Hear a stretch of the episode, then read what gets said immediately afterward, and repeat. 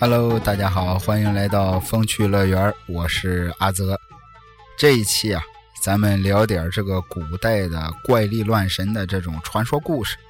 之前怪力乱神这个专辑的前三期主要讲的是古代唐朝时期的故事。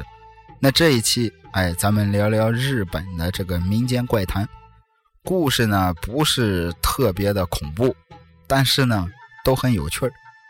OK。啊，闲言少叙，书归正传。话说，在很久很久以前，在日本的这个远州府，也就是现在的这个静冈县的盘田市，有一个专门搞祭祀活动用的神社，哎，名叫富天神社，也就是现在日本的施耐比麦神社。传说在当时啊，到了每年秋天的时候，老百姓都会举行这个祭祀活动。最重要的是，每年这个时候，老百姓都要献祭一个女孩。可是谁家也不愿意自己的闺女当祭品呀？哎，于是每年秋季之前的八月初，也不知道从哪里，哎，会飞来一支白灵箭，从天而降的弓箭将会直直的插在这户村民的房顶上，而中箭的这户人家，家中肯定会有一位年轻漂亮的闺女。那这个女孩就是当年的祭品。直到有一年，又到了这个祭祀的时候，说巧不巧，这个富天神社里啊，正好来了一位六部，一二三四五六的六，天龙八部的部。先说这个六部是什么意思呢？首先啊，它不是人名，而是一种身份。哎，所谓六部，最开始啊是六十六部的简称。本来是指这个抄写了六十六部《法华经》，哎，巡游过六十六个国家的这种得道高僧。后来呢，哎，又泛指一些一边行乞一边云游全国的这种行脚僧。那在这个传说里，这位六部啊，应该就是前者，是一位得道高僧。就在这个祭典的当天夜里，六部一看，这不是胡闹吗？什么拿活人当祭品？于是，这个高僧就自告奋勇，哎，代替了年轻女孩，自己钻进了献祭用的木棺材里。村民们，哎，把白木棺材抬到神社的正殿前，然后呼啦一下就都跑了。六部躲在棺材里，双手合十，哎，嘴里还诵念着经文。按现在钟点说，得到了夜里一两点。突然之间，大殿里刮起一阵阴风。哎，吹的这个棺材也跟着开始摇晃，影影绰绰的，就看见大殿里出现了一只怪物，噌的一下就跳到了棺材上，紧接着就开始手舞足蹈的就开始唱歌。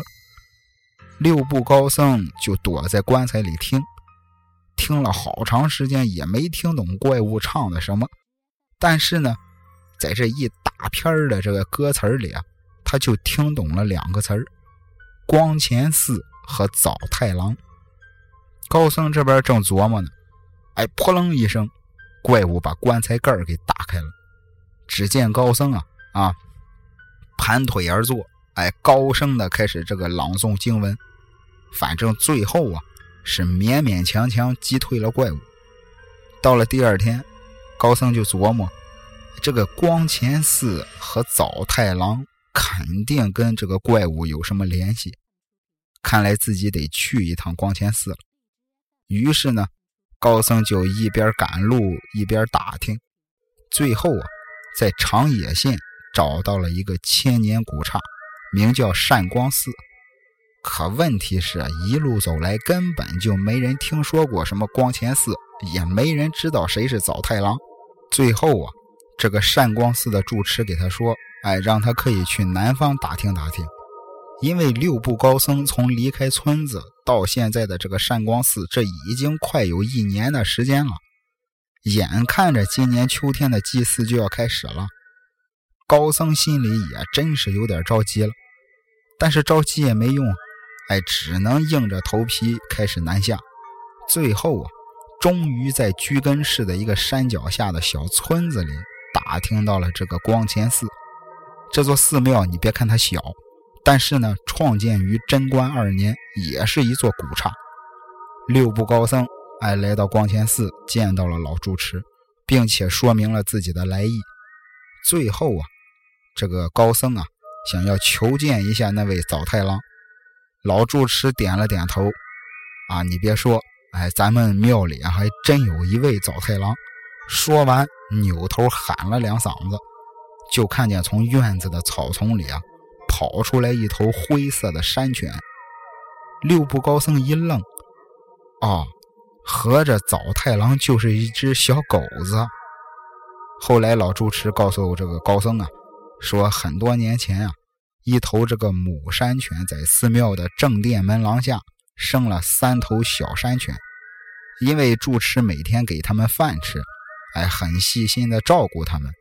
后来小山犬长大之后，母山犬就留下了一头，带着其他两头回到了山林中。简短结说，六部高僧，哎，好说歹说，才让住持把早太郎借给自己。临走的时候，住持也知道，哎，早太郎这是要去打妖怪了。所以千叮咛万嘱咐，无论如何一定要让早太郎活着回来。六部高僧带着早太郎跋山涉水，日夜兼程，终于赶回了静冈县的村子。当天晚上就要开始祭祀了。高僧啊，把早太郎放进白木棺材里，让村民们抬到了富天神社的正殿上。第二天天一亮。大家伙都来到了神社的正殿前，就看见这个棺材旁边躺着一只浑身上下被咬的是伤痕累累的这种大狒狒的尸体。哎，但是早太郎却不见了踪影。而另一边，光前寺的老住持睡醒起床，一开房门就看见早太郎趴在门口，全身是血迹斑斑。早太郎抬头看了一眼老住持，然后哀嚎一声，倒地身亡。临死之前见了自己老恩人最后一面。老住持把早太郎埋在了这个寺庙的正殿旁边。之后啊，那位六部高僧也来到了光前寺，哎，并且每天为早太郎抄写经文，写成之后献给了光前寺。时至今日啊。如果你去这个旅行的话，依然能看见光前寺的这个镇寺之宝，就是六部高僧抄写的那部《大般若经》，而且在这个寺庙的正殿里也有早太郎的雕像，在那个静冈县，哎，静冈县的这个富天神社也有早太郎的铜像，每年当地的人们也会举行这个祭祀，哎，祭奠早太郎的这种民俗活动。在两千零六年的时候，正好是狗年嘛，光前寺还举办了早太郎七百年祭的活动。说实话，这个故事啊，确实是挺感人。哎，尤其是最后的时候，老主持老主持说一定要让这个早太郎活着回来。最后呢，早太郎拼尽全力活着回来了，也算是满足了老主持的心愿。看了老主持最后一眼才离开的。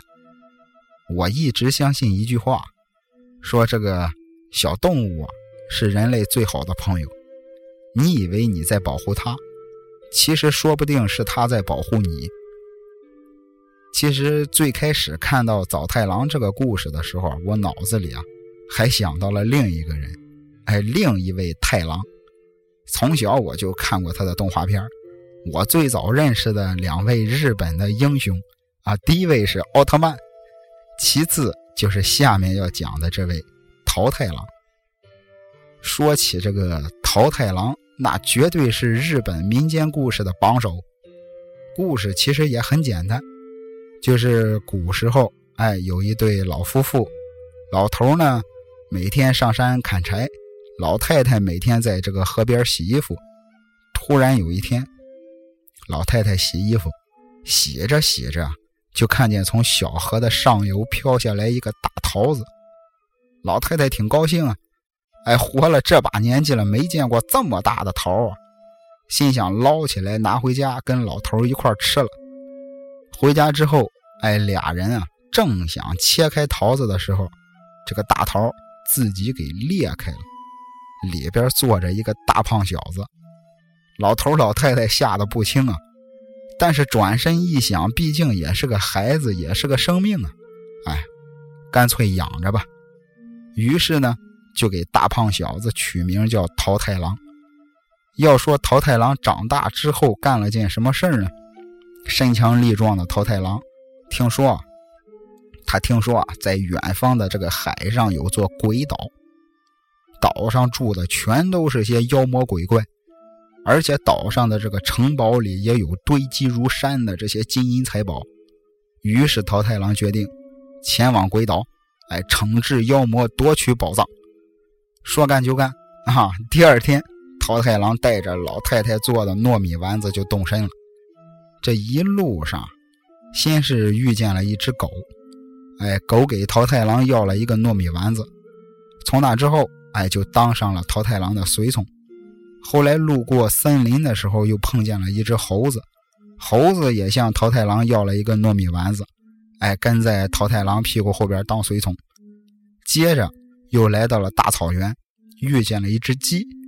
哎，鸡也得了一个糯米丸子，桃太郎啊，便带着这三位随从渡海抵达了鬼岛。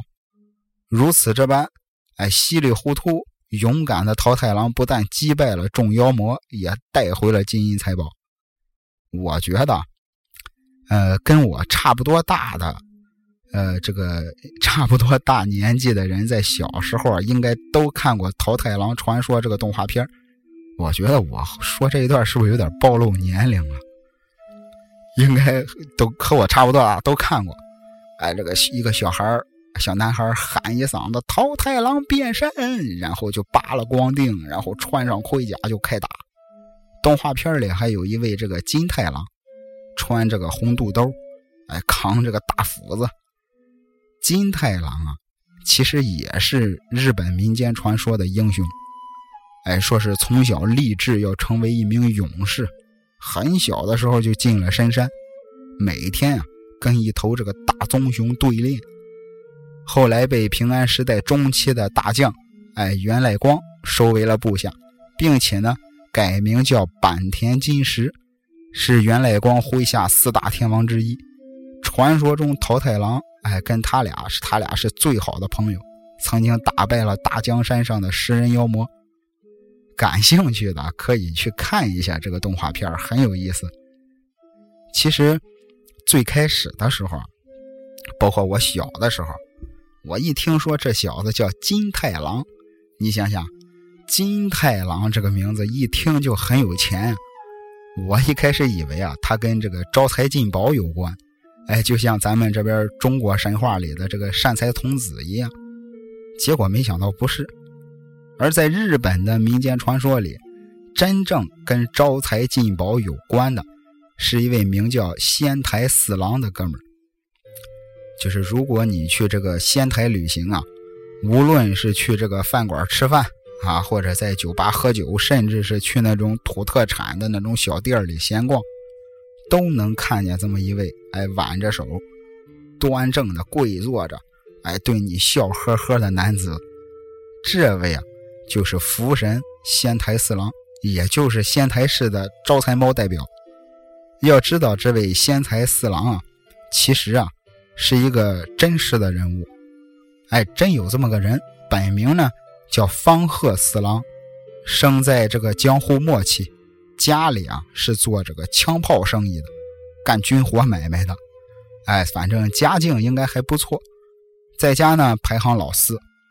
在他七岁的那一年，因为意外掉进了河里，被人救上来之后，哎，连着是昏迷了好几天，从此之后就变成了智障，哎，智商相当于不到一岁的小孩但是呢，身体要比正常人都健壮很多，一个大脑袋，哎，总是剃着光头，两个小眼睛格外的天真无邪。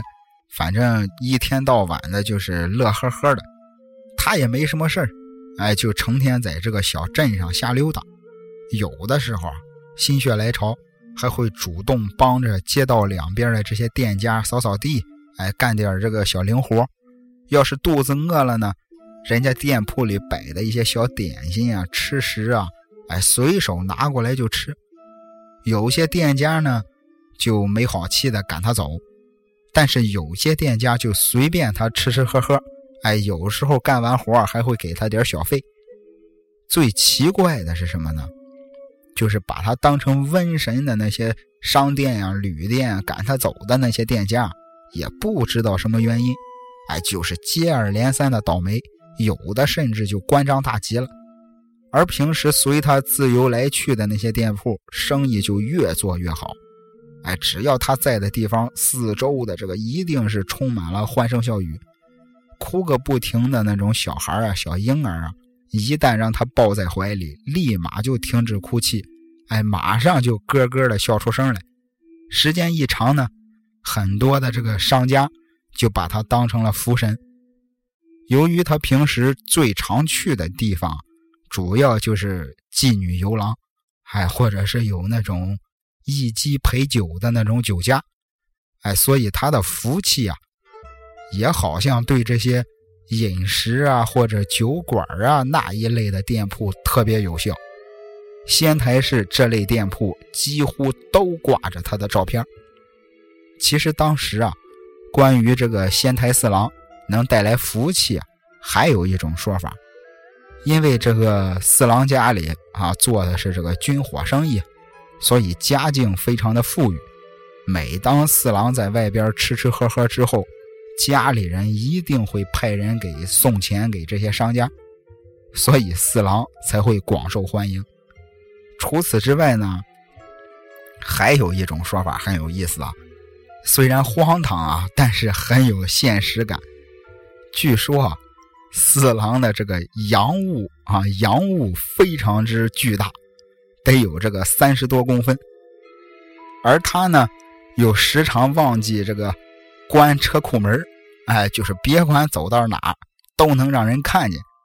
一些这个妓院呀，有艺妓陪酒的这些酒家啊，都很欢迎他，因为他可以让这个酒席变得热闹起来。不过真相究竟是什么呢？早已经无从考证了。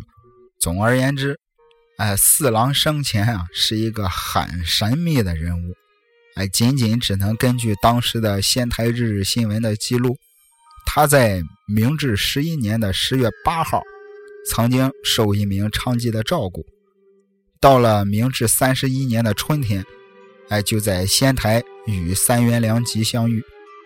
这个三元良吉是谁呢？三元良吉啊，是仙台某个这个钟表大铺家的儿子。两岁的时候，据说啊，两岁的时候被妖怪给掳走了。后来有人发现，哎，四郎抱着良吉走在街上，良吉手中呢还捧着一大袋的这个糖果。最后是明治三十五年，被人发现四郎死在了福岛县的须贺川，享年四十七岁。呃，无论真相如何吧，仙台四郎由明治时代的地方传说人物，成为这个战后昭和时代的全国传说人物。到了平成时代，哎，更是跃居成为什么都灵的这个福神。那这期最后的一个故事啊，是日本非常古老的一个传说——浦岛太郎。在明治四十三年的时候，也就是一九一零年，这个故事还被列入了小学二年级的这个教科书。以后长达四十年的时间里，每个日本人都会在小学二年级的时候读到这个故事。明治四十四年的时候，哎，又成为了这个小学音乐课的一个歌曲。包括到了现代，很多日本人也几乎都会唱这个浦岛太郎的这首童谣。那浦岛太郎到底讲了一个什么故事呢？哎，不算恐怖啊，但是很有意思。话说，有一位名叫浦岛太郎的渔夫，是个大孝子。哎，家中的父母呢已经是年老体衰，只能靠他每天捕鱼为生。直到有一天，浦岛太郎在海边遇见了一群吵吵闹闹的小孩，凑近了一看。这群小孩啊，正在捉弄一只大海龟。浦岛太郎赶走了小孩，结果没想到大海龟开口说话了：“哎，说你救了我一命，哎，我很感激。为了报恩啊，请坐到我背上，我带你去一个好玩的地方。浦岛太郎也很好奇啊，哎，于是就搭坐龟背，海龟呢缓缓地爬入海中。奇怪的是啊，太郎在海里啊也能呼吸。海中的各类鱼虾还都过来向这个海龟打招呼。没过一会儿功夫，珊瑚群中慢慢的出现了一座宫殿。海龟往前一指，哎，说那就是龙宫。话音刚落，有位美若天仙的美女从宫殿里走了出来，上下打量了一下葡萄太郎，哎，说谢谢你救了我的这个海龟臣子。我是龙宫的公主，请在龙宫里尽情的玩乐吧。太郎啊，在龙宫里啊，每天都接受款待，哎，吃尽了山珍海味，哎，喝尽了这个美酒饮料。就这样，哎，也不知道过了多少天，太郎啊，开始担心起自己家里的父母，于是呢，他就找到公主辞行，哎，说这个想回家了。哎，很担心家里的这个老父老母。公主一看浦岛太郎，这也是一片孝心呀，也就没硬留他。临走的时候，公主啊送给了太郎一个玉匣子，用宝玉做成的这么一个小盒。公主说：“这个盒子里面装满了我们在龙宫一起度过的这些美好回忆，无论发生什么，你千万不能打开。”太郎接过玉匣，哎，揣在怀里，再一次的乘坐海龟回到了这个故乡的村落。结果没想到，整个村子完全变了个样。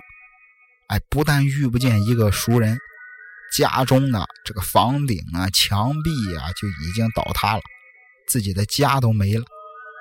那自己的父母呢，也是寻不着一点影子。凑巧这个时候有人路过。太郎就赶紧上前询问，那个人说：“以前我们村啊，确实有个叫浦岛太郎的住在这儿，但是呢，那是发生在我曾祖父那个时代的。哎，有一天啊，据说他是这个去海边打鱼，就一直没回来。他的父母早就过世了。”太郎听了之后大吃一惊。没想到他就在龙宫里只玩了几天，村子里就已经流逝了这么多的岁月。太郎不知道如何是好，从怀中啊掏出了那个玉匣子，哎，直愣愣地看着这个玉匣。公主说：“玉匣里装满了她在龙宫的幸福回忆，那打开看看到底会怎么样呢？”浦岛太郎犹豫了一会儿，但最后啊，还是没有抵挡住好奇心的诱惑，打开了玉匣。玉匣里冒出一阵白烟，浦岛太郎顿时就变成了满头白发白胡子的老头。你看，啊，又是一个类似于“天上一天，地下一年”的故事。但有意思的是啊，这个玉匣子。好像是可以锁住时间，哎，就是浦岛太郎。如果假设咱要是他没打开玉匣子，不知道会怎么样，可能能一直活到今天也说不定。嗯，总之啊，时间过得飞快，又要到了说再见的时候了。我估计啊，这一期节目可能是过年期间的最后一期节目了。呃，不过也说不定啊，有可能过年期间我还会更新一期关于电影的，因为最近啊刚追完那个网剧版的《唐人街探案》，哎，挺有意思。我对这个过年期间陈思诚导的这个要上的《唐人街探案三》，我还是挺期待的。如果这个有时间的话，说不定会录一期。那在这儿就给大家拜一个早年吧。啊，虽然是早的有点大发了，祝大家最重要的在新的一年里身体健康，然后能发点大财。嗯，好像也没什么事儿啊。如果再更新的话呢，我会在这个励志的动态里给大家说一声哎，大家要是过年期间不忙的话呢，可以来听一下。最后啊，还有一件很重要的事儿啊，听完之后别忘了帮我分享，帮我点赞，帮我这个评论呀，免费的小鲜花来一点也不是不可以呀。感谢您的收听，咱们下期再会。